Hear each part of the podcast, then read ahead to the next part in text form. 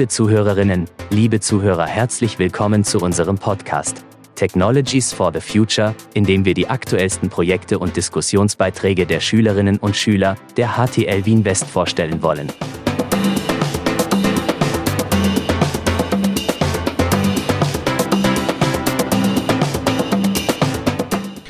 Mein Name ist Harald Ruiz und unsere heutigen Gäste sind Artus Jentsch, Philipp Schimack, Omar Besta und Elias Adam aus der 5a HMPT.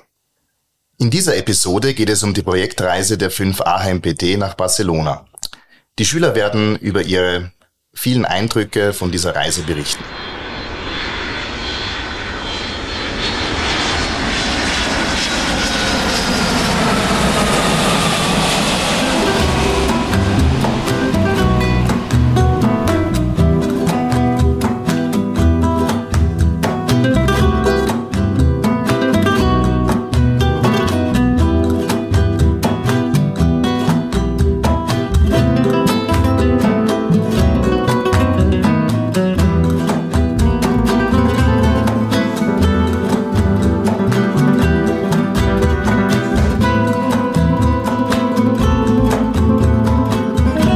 Welche Vorstellungen von der Stadt hattet ihr vor Beginn der Reise nach Barcelona? Ja, also grundsätzlich eine sehr gute Vorstellung. Eben, dass es eine abwechslungsreiche Kultur gibt, dass sie sich auch halt unterscheidet von uns in Österreich. Ähm, dass es auch eine ja, relativ alte Stadt ist, mit vielen Sehenswürdigkeiten. Und ja, dass es eben auch eine große Stadt ist, dass es eine andere Architektur gibt und dass es eben auch warm dort ist. Wenn man das ja eigentlich von Spanien so kennt. und ja. Und das Camp Nou. das Camp Nou, genau. Ja, eine weitere Frage. Wie beurteilt ihr die Planung, die Organisation und äh, die Durchführung der Reise? Was hat euch besonders überrascht, beeindruckt oder was hat euch gefehlt? Also die Planung hat eigentlich gut funktioniert. Vor allem die Lehrer haben sehr darauf geachtet, dass es kostengünstig bleibt oder möglichst kostengünstig, damit auch möglichst viele Schüler mitkommen können, da das nicht für jede Familie sonst möglich wäre. Es wurde, glaube ich, sehr viel Zeit rein investiert, ähm, dass es wirklich auch funktioniert hat, weil natürlich auch zu Problemen kam, aber die alle dann irgendwie funktioniert haben.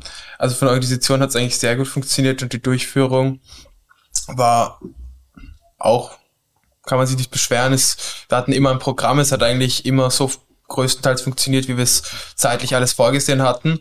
Und am Abend hatten wir trotzdem Freiheiten, dass wir auch eben, wenn wir eigene Schwerpunkte setzen wollten, wie zum Beispiel eben das Camp Nou oder so, diese umsetzen konnten. Also es war eine gute Abstimmung zwischen geplant und trotzdem frei das machen, was man gerade Lust hat. Ja, ich würde auch sagen, grundsätzlich, es gab natürlich dann von der Fluggesellschaft selber, gab es natürlich ein Problem bezüglich, dass halt ein Tag leider weggenommen wurde. Und ich finde, das war, wurde sehr gut kompensiert. Also das muss ich auch sagen, das war organisatorisch einfach. Ja, es wird sehr gut, sehr gut ja. spontan noch reagiert. Was macht man jetzt, wenn die Fluglinie eben immer die Gefahr ist, dass sie am Tag davor noch irgendwas ändern könnte, wenn man dann den Programmpunkt verliert, wie kompensiert man das? Und das hat eigentlich sehr gut funktioniert und ich wüsste nicht, was wir hätten anders machen sollen im Großen und Ganzen. Also. Ja, das finde ich auch. So wie der Jens schon gesagt hat, da uns ja ein Tag weggenommen wurde von der Fluglinie, finde ich, haben wir trotzdem in vier Tagen ganz Barcelona gesehen. Also von morgen bis Abend waren wir gefühlt nur unterwegs. Jeden Tag über 20.000 Schritte. Aber das, ich würde schon sagen, wir haben wirklich sehr viel von Barcelona gesehen und das alleine nur in vier Tagen. Das Camp nur war überhaupt das Highlight. Ja. Finde ich auch, ja. Ja, einige von euch haben ja für die Schulzeitschrift der Merker einen individuellen Reisebericht verfasst über die verschiedenen Orte, die wir besucht haben. Äh, vielleicht könntet ihr hier ein paar persönliche Erfahrungen und Impressionen teilen. Was ist euch da besonders in Erinnerung geblieben? Ähm, was ist etwas, woran ihr gerne zurückdenkt? Also wir waren in, in Mataro. Das ist eine, das ist eine Hafenstadt ähm, die der Industrialisierung in, in Spanien sehr viel beigefügt hat. Und da waren wir in einem Museum, das war früher eine Fabrik, die also Baumwollen Sachen hergestellt hat. Decken, Tücher und wir haben uns das halt angeschaut, die Maschinen. Und da waren wir auch schön, schön essen. Paellas waren wir da essen mit den Jungs und ja, also das war die Heimstatt von der Frau Professor de San Pedro. Und ja, war ganz schön. Ja, war schon sehr lustig mitzuhören, weil sie ja dort aufgewachsen ist in Matero. Um zu sehen, sie hat viel erzählt über ihre Kindheit und wie, sie, wie das dort so war, aufzuwachsen, war schon sehr lustig von ihrer Seite das alles mitzubekommen. Sogar ihre Eltern kurz gesehen. Genau, ihre Eltern haben wir auch kurz kennengelernt. Ich würde auch sagen, es sind nicht so die Sehenswürdigkeiten, die man auch im Internet sieht, sondern mehr so die Wege, wie wir dorthin gekommen sind oder so, wie zum Beispiel, als wir auf den Berg raufgefahren sind. In, oder dieses ganze alltägliche Leben in Barcelona zu erleben, weil das ist, glaube ich, mehr, was jemanden noch beeindruckt oder hängen bleibt und sich auch mehr äh, differenziert von dem Leben hier in Wien. Ja. ja, man muss auch sagen, also grundsätzlich, ich habe dann auch nochmal zusätzlich recherchiert, aber wir haben auch schon dort gehört, dass ja auch die Stadt eine sehr viel längere Geschichte hat als eigentlich Wien. Und das ist auch sehr interessant eigentlich, auch das noch zu sehen, dass es überhaupt noch Überreste davon gibt. Das war eigentlich auch ganz, ganz spannend eigentlich. Ja, was interessant war, ist, weil die Frau Professor kam ja aus Barcelona, aus Mataro.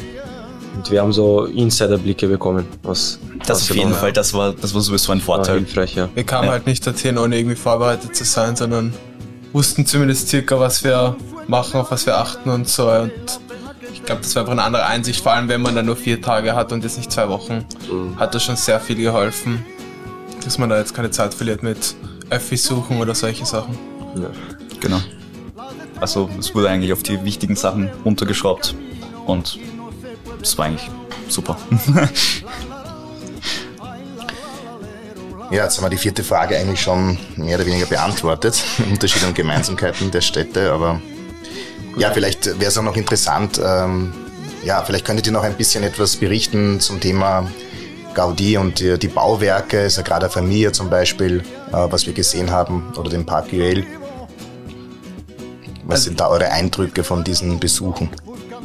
Schon beeindruckend, wie er das gebaut hat. Sehr viel, wahrscheinlich auch bloß der gerade Familie finanzielle Mittel, die zur Verfügung gestellt, äh, zur Verfügung gestellt hat, bekommen. Aber auch die andere Architektur, weil es dann doch andere kulturelle Einflüsse waren über die Geschichte. Zum Beispiel die Araber, die nach Spanien kommen, sind, sind zwar nicht bis dorthin gekommen, aber in Wien ist das halt ganz, waren einfach ganz andere Völker und deswegen auch ganz andere Architektur und Religion Regionen teilweise. Das sieht man in der Altstadt vor allem schon wieder. Ja, wie ich auch schon vorhin erwähnt habe, also man sieht auch die ähm, Stadtmauern noch eben aus der Römerzeit. Das ist ganz klar. Und ja, die Altstadt, sie ähnelt sich schon eigentlich mit der von, von uns in Wien an, aber es ist schon, man merkt andere, andere ähm, Einflüsse. Ja, bei uns fehlt halt einfach ein Gaudi, der sich da ausgetobt hat in seinen. Das natürlich, ja. also, deswegen ist also ich würde auch sagen, farbenprächtig. Ja, ja farbenprächtig, farbenprächtig und das ist schon sehr beeindruckend, wie sie das vor allem beim Parkwell so ihm einfach, also Künstler auf diesen Platz gegeben haben und einfach positive Auswirkungen hatte und das vielleicht einfach in manchen Städten, jetzt nicht unbedingt in Wien, aber in anderen Städten einfach fehlt, in, vor allem außerhalb von Europa, dass man einfach Künstler mehr den Architekt also Architektur überlässt und ja auch insbesondere, dass halt Künstler auch so sehr mit der Natur arbeiten dürfen. Das ist ja auch ganz interessant. Ähm, ja. Hast du noch was zu sagen?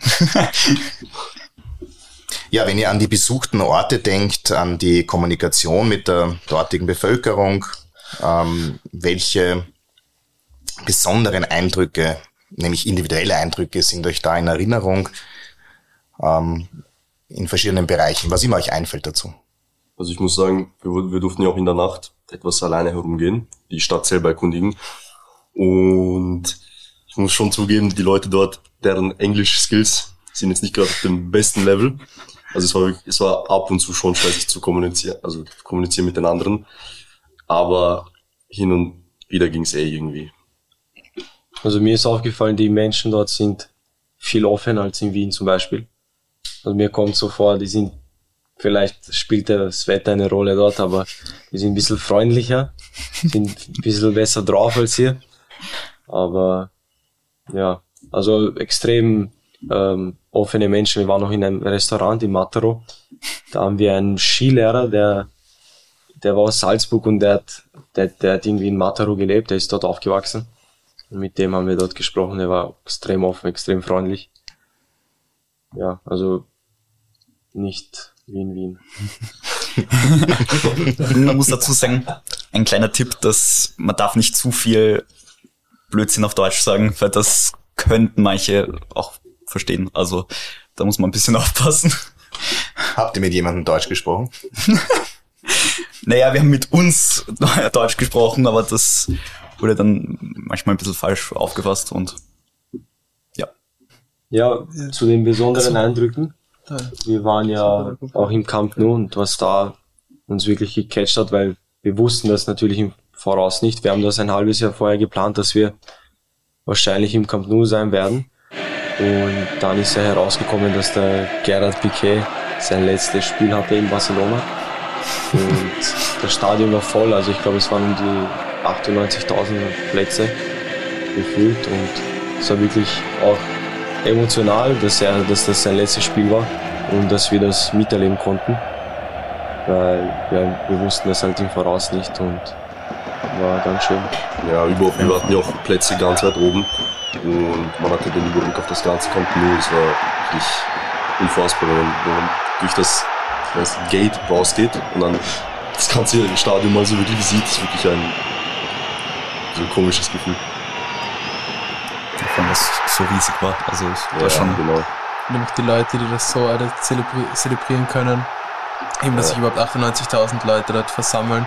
Aber auch in der Stadt, dass sich einfach eben mit der ganz anderen Stimmung der Leute und der Stadt einfach mehr und andere Sachen entstehen können.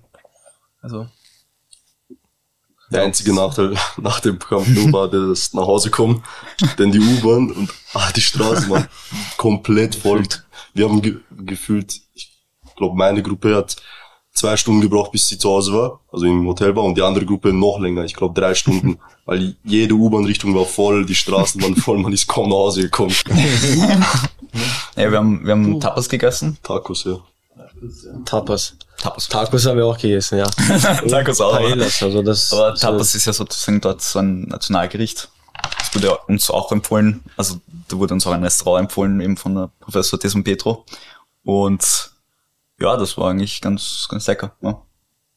das war auch das gemeinschaftliche Essen. Genau, das, das, das ist nicht ganz, also bei uns gibt es das nicht so in der Form, dieses Gemeinschaftliche, dass man an einem großen Tisch sitzt und von allem irgendwie etwas nimmt.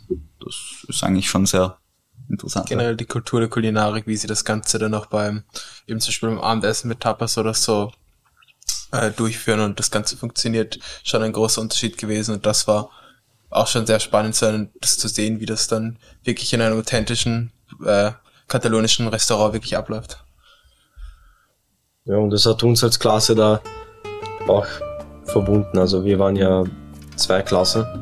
In der fünften wurden wir dann zusammengelegt und ich muss ehrlich sagen, diese Reise in Barcelona hat uns auch ein bisschen mehr zusammengeführt so als Klasse, weil vier Jahre lang wir waren A und, eine A und B Klasse und dann jetzt waren wir alle gemeinsam und auch, auch in Barcelona und das hat wirklich dazu beigefügt, dass wir ein engeres Verhältnis zueinander haben. Ja, fand ich auch. Also, das muss ich also sehr ehrlich sagen. Ich habe davor eigentlich halt nichts von euch gewusst, so. Und über, durch die Reise ist das dann halt immer mehr, ja, hat man einfach auch immer mehr erfahren und ja, Props an die Lehrer, ja. auf jeden Fall, ja, auf jeden Fall. Interessant.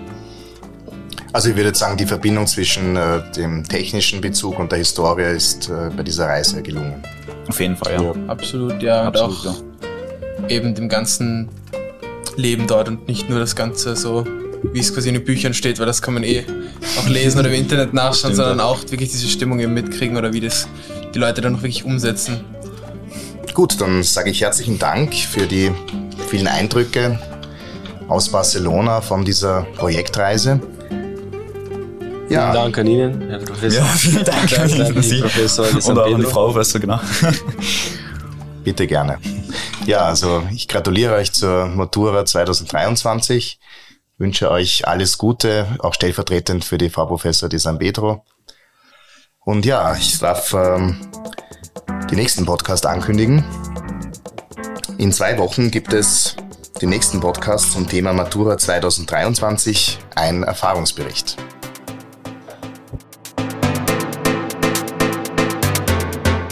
Danke, dass du dabei warst. Ich wünsche dir eine schöne Woche und hoffe, dass wir uns bei der nächsten Folge wieder hören.